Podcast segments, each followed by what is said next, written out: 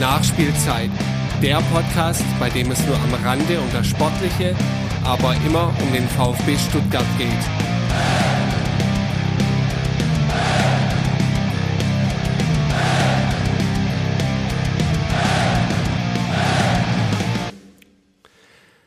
Ein herzliches Willkommen zur Folge 11 der Nachspielzeit. Mein Name ist Ron, ich bin auf Twitter der brustring1893 und meinen Blog findet ihr auf www.brustring1893.de.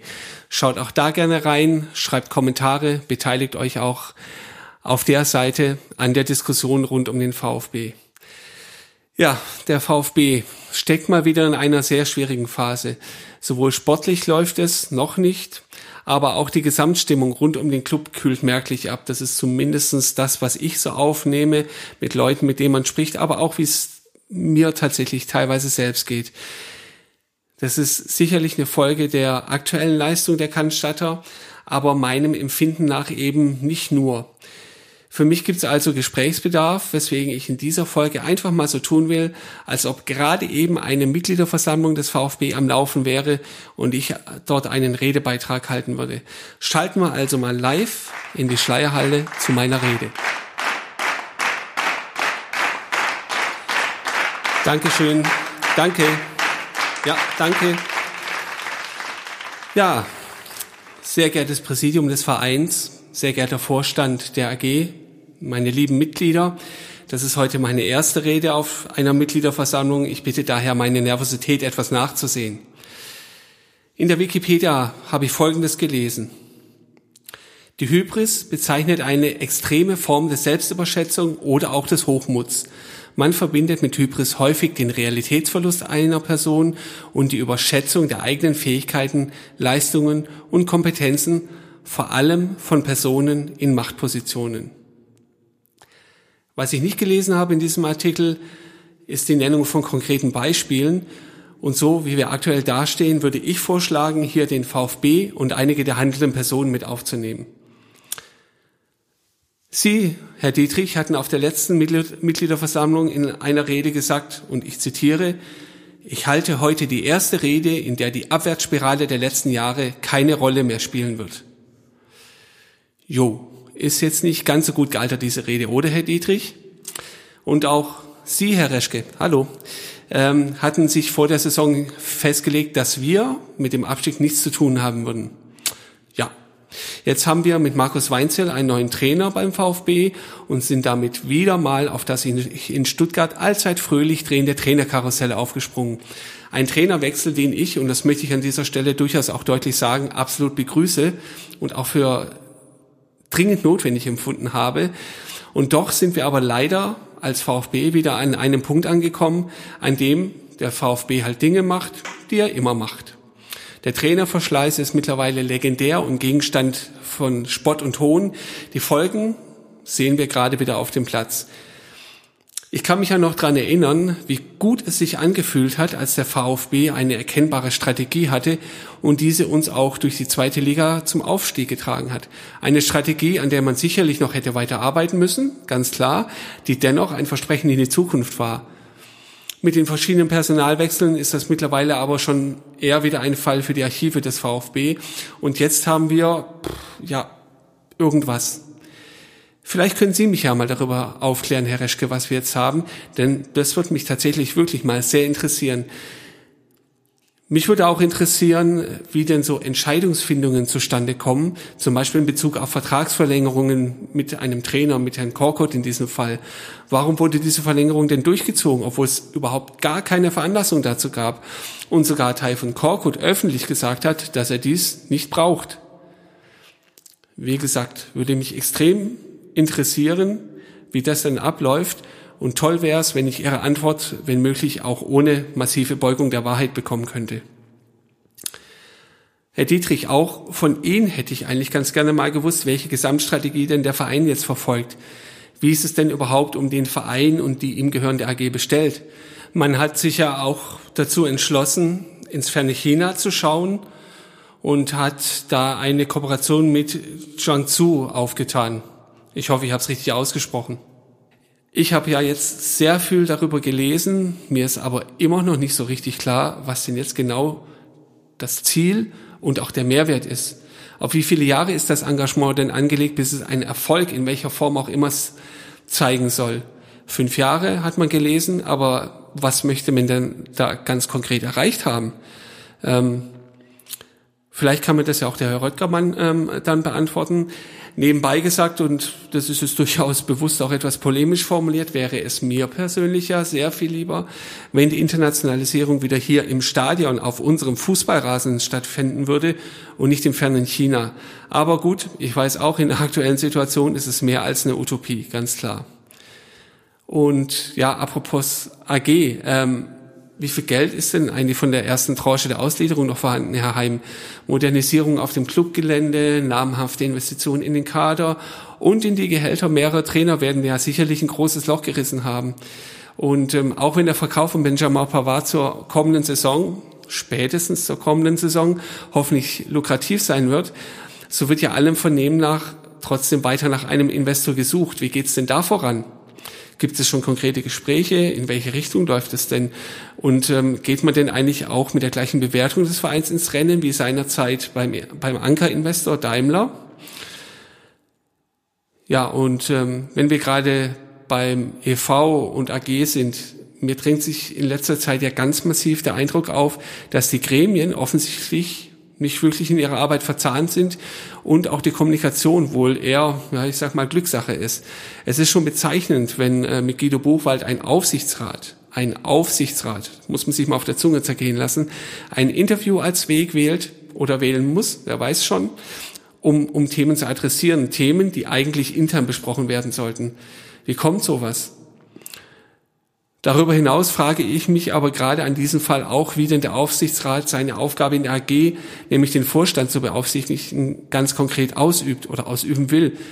Gibt's den Aufsichtsrat eigentlich überhaupt? Oder wird hier nur nach Ihrer Meinung entschieden, Herr Dietrich? Immerhin sind Sie ja auch Aufsichtsratsvorsitzender und kontrollieren sich so in gewisser Weise irgendwie selbst, was natürlich auch, gelinde gesagt, eine Schwäche im System ist. Ich habe vorhin schon ein paar Punkte angesprochen, zum Beispiel äh, Vertragsverlängerungen, wo ich mir schon gewünscht hätte, dass äh, der Vorstand da auch mal mehr hinterfragt wird. Dafür sind die Gremien in ihrer Aufgabenteilung ja nämlich zumindest meinem Verständnis nach da. Wenn aber, wie kolportiert, die Entscheidungen immer einstimmig nach der Vorgabe einer Person getroffen werden, dann haben wir Verhältnisse wie in einer Diktatur. Anders kann man es nicht sagen. Und auch ja, das mag durchaus mit der eben erwähnten Schwäche in der Struktur zusammenhängen, wenn man sich selbst kontrolliert ähm, und somit eben Macht anhäuft, dann äh, können Dinge rauskommen, wie wir sie gerade beim VfB auch erleben. Und dann, äh, und da komme ich dann wieder auf den Anfang zurück, kommt auch das Thema Hybris wieder zum Schlagen. Ähm, wo ich nicht über Realitätsverlust äh, sprechen will. Das ist sicherlich äh, ein Aspekt, der, der hier nicht notwendigerweise zählt, hoffe ich zumindestens. Aber die Überschätzung eigener Fähigkeiten, Leistungen und Kompetenzen, ähm, das hat schon so Geschmäckle für mich, ähm, das kommt mir bekannt vor. So, noch, noch eine letzte Bitte. Wenn Sie mir jetzt antworten gleich, Gehen Sie doch bitte konkret auf meine Fragen und Punkte ein und äußern Sie sich in greifbaren Aussagen und flüchten nicht in allgemeinen Plätze. Dass die äh, Investorensuche gut voranläuft und man zum jetzigen Zeitpunkt noch nichts sagen kann und so weiter, bla bla bla, haben wir alle schon gehört. Ich würde mal wirklich wissen wollen, wie sieht's denn jetzt aus? Was läuft denn da tatsächlich? Gerne falls es dann im kleineren Rahmen besprochen werden sollte, stehe ich natürlich auch danach noch für ein persönliches Gespräch zur Verfügung kommen Sie gerne auf mich zu, melden sich bei mir oder folgen mir auf Twitter. Vielen Dank.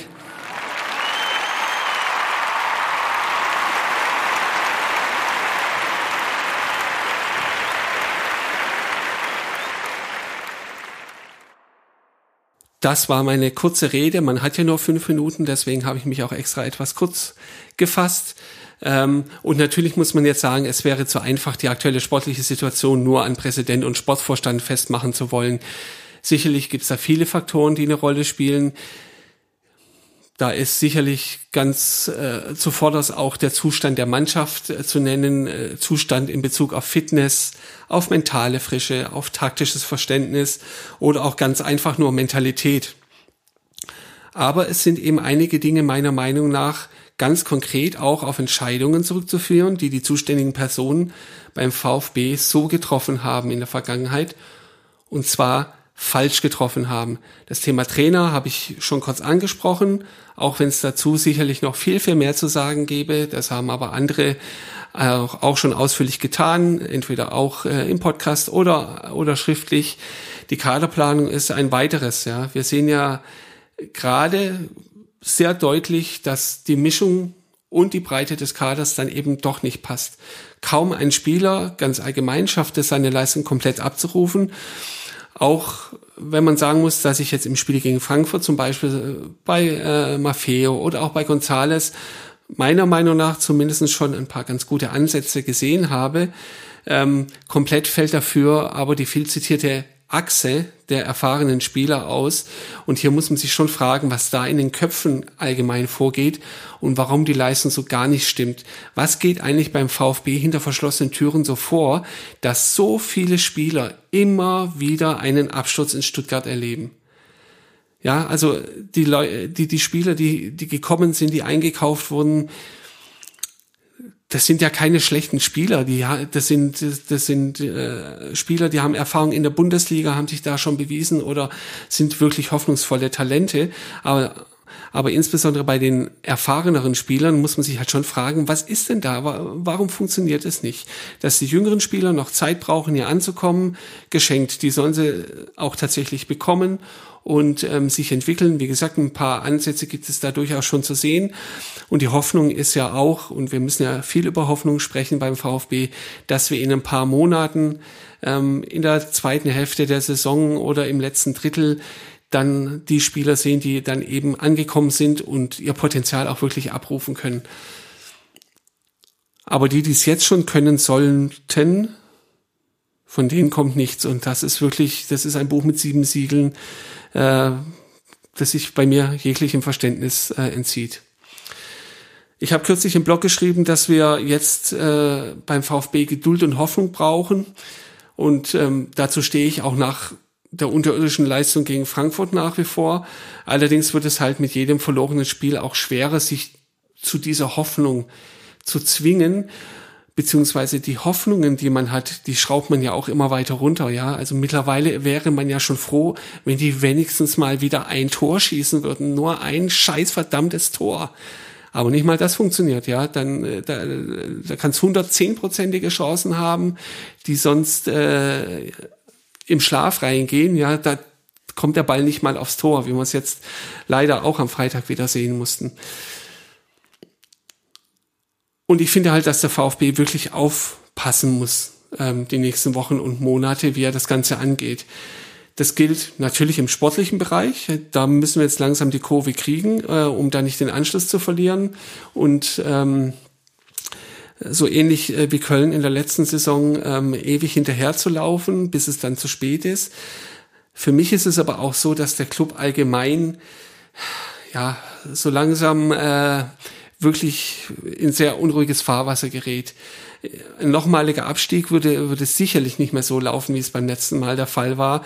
Mit dem Support, äh, der da war, mit dem jetzt erst recht ist, von allen Fans äh, und auch den Mitgliedern gekommen ist. Äh, dazu hat der Verein, wie gesagt, das ist meine persönliche Meinung, aber sowas kriege ich durchaus auch im Umfeld mit, und das ist nicht nur die Twitter-Blase, sondern das sind Leute in der Bäckerei, die einen ansprechen und wie auch immer. Der Verein hat mittlerweile viel verbrannte Erde hinterlassen und hat sich eben von Teilen der Fans und auch Mitglieder entfremdet. Und ich kann mir vorstellen, dass auch die Sponsoren sich das sicherlich derzeit ganz genau anschauen, was sicherlich dann auch wieder die Suche nach, nach Investoren nach, oder nach einem weiteren Investor auch nicht unbedingt einfacher macht ja, im, im Herbst 2018 gibt der VfB ein Bild nach außen ab, das äh, noch viel schlechter ist als das in der Abstiegssaison. Ähm, und vor allem meilenweit von dem ist, äh, was man äh, geschafft hat aufzubauen ähm, zu Beginn der, der zweiten Liga und im Verlauf der zweiten Liga. Ähm, davon ist eigentlich nichts mehr zu spüren und äh, das ist eben auch das, was ganz bitter, hey, ich habe jetzt auch bitter gesagt, ähm, was wirklich ganz bitter auch ist.